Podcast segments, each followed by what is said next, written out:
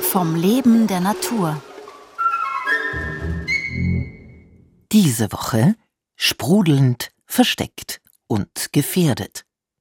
Der Gewässerökologe Clement Trockner spricht über weltweite Quellvorkommen. Heute der Tagliamento und seine Geheimnisse. Der Tagliamento-Fluss im Friaul ist der König der Alpenflüsse. Jeder von uns kennt den Tagliamento, wenn er an die Adria fährt, dann fährt er über die Autobahnbrücke bei Gemona und überquert dieses breite Schotterbett.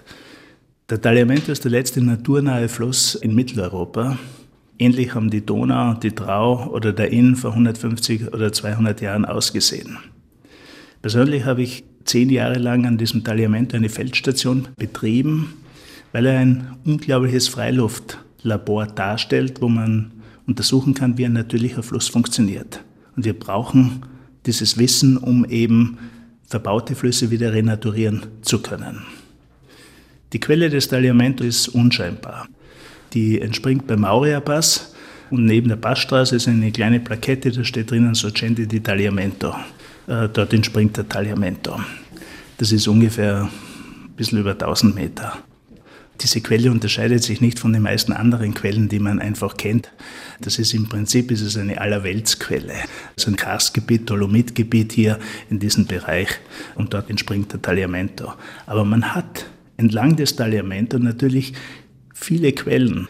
Wenn der Tagliamento in die friulanische Ebene austritt, dann versickert der Tagliamento im Untergrund. Das heißt, bis zu 70 Kubikmeter Wasser pro Sekunde verschwinden im Untergrund. Das entspricht etwa der Mur bei Graz. Das heißt, eine Mur verschwindet hier im Untergrund und füllt einen unterirdischen Fluss auf. Der ist 30 Kilometer breit und mehrere hundert Meter tief.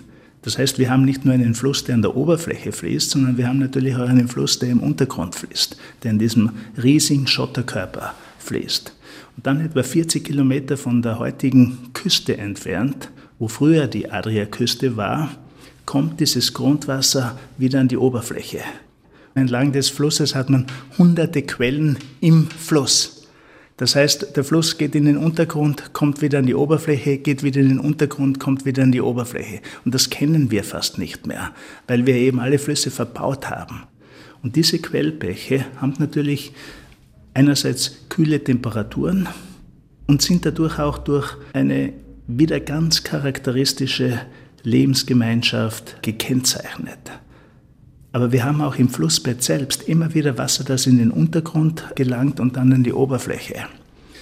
Und dadurch hat man im Mittellauf des Tagliamento Wassertemperaturunterschiede von 15 Grad.